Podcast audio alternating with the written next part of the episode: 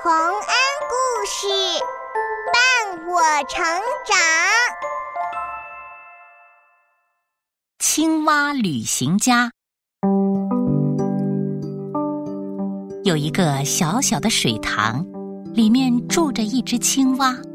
它除了捕捉蚊子和飞虫，就是和同伴一起呱呱呱、呱呱呱的叫。虽然每天都很快乐。可是日子久了，青蛙也开始觉得无聊起来。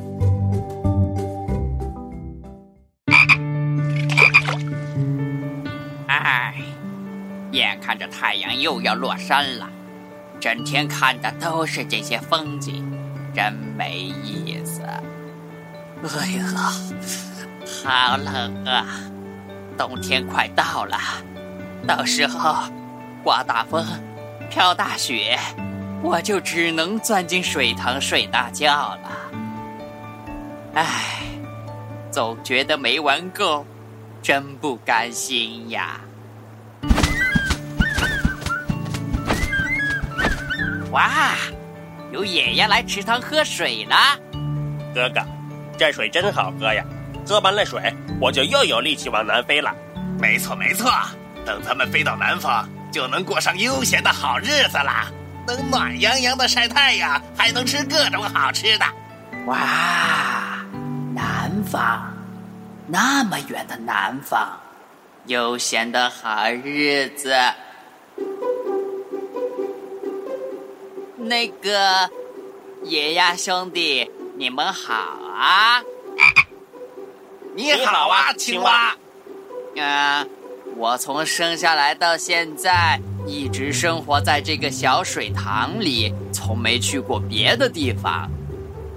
你们说的南方，真的那么好吗？南方可好了，这里冬天的时候，南方却是夏天。这个小水塘结冰的时候，南方的小河还在哗啦啦的流水呢。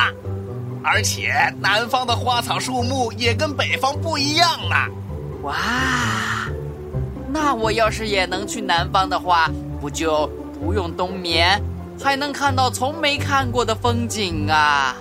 想想都开心。那还等什么呀？你跟我们一起去南方吧。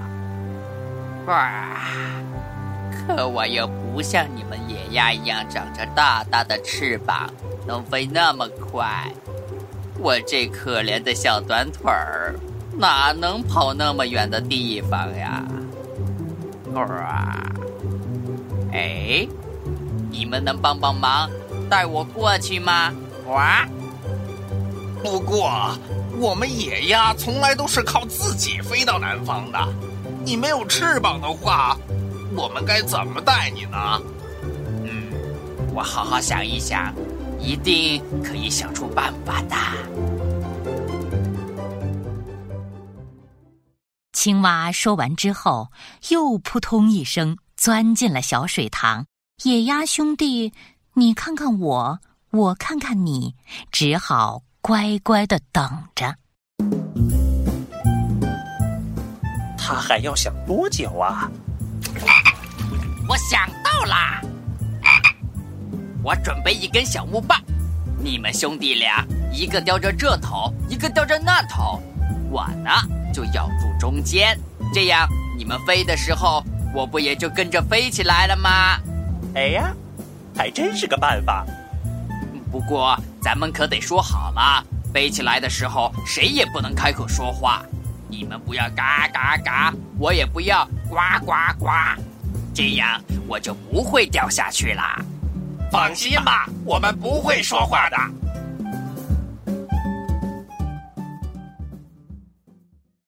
第二天一早，野鸭兄弟和青蛙就照着这个方法顺利的飞上了天空。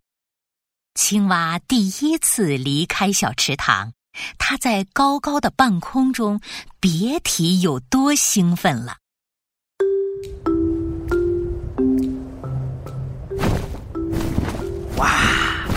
原来池塘外面的世界是这样的金色的稻田绿色的草原还有大山和小河。太美了太美了。嘿嘿嘿嘿能看到这些景色还能去温暖的南方多亏了我聪明呀我真是个天才。已经飞到村庄上空了下面好多人呢，哈哈，他们都对我们指指点点的，肯定是在夸我聪明吧？真想听听他们说的话呀！到了晚上，野鸭兄弟飞累了，慢慢的落到地上准备休息。青蛙呢，自然也跟着他们回到地面上了。怎么样，在天上飞的感觉很好玩吧？哎，那是当然啦。不过，明天你们二位可不可以飞得低一点呀？为什么呢？我想听夸奖啊！不对不对不对，我有点恐高，飞低一点我就不害怕了。是这样啊，好的，明天我们飞低一点吧。善良的野鸭兄弟答应了青蛙的请求，第二天果然飞得很低。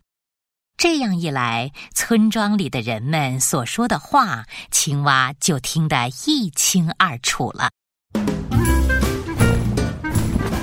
你们看，两只野鸭叼着木棍，抬着青蛙飞呢。我还从来没见过这种好玩的事儿。真想知道这是谁出的主意啊？当然是我了，是我的主意。能想到这种方法，还真是天才。没错，我就是天才青蛙。会不会是野鸭想出来的？才不是呢！那两只鸭子算什么呀？我猜就是，野鸭子可聪明了。不是我，是我呀！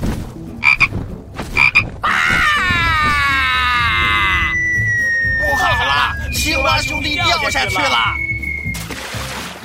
啊啊啊！吓死我了！好在是落在了另一个水塘里，不然我一定会摔成青蛙饼的。我和弟弟才吓死了呢，还好是掉在水塘里。对不起，但这样还是太危险了。我们决定不带你飞了。对。唉。我为什么这么虚荣呢？这一下子，去南方的计划泡汤了。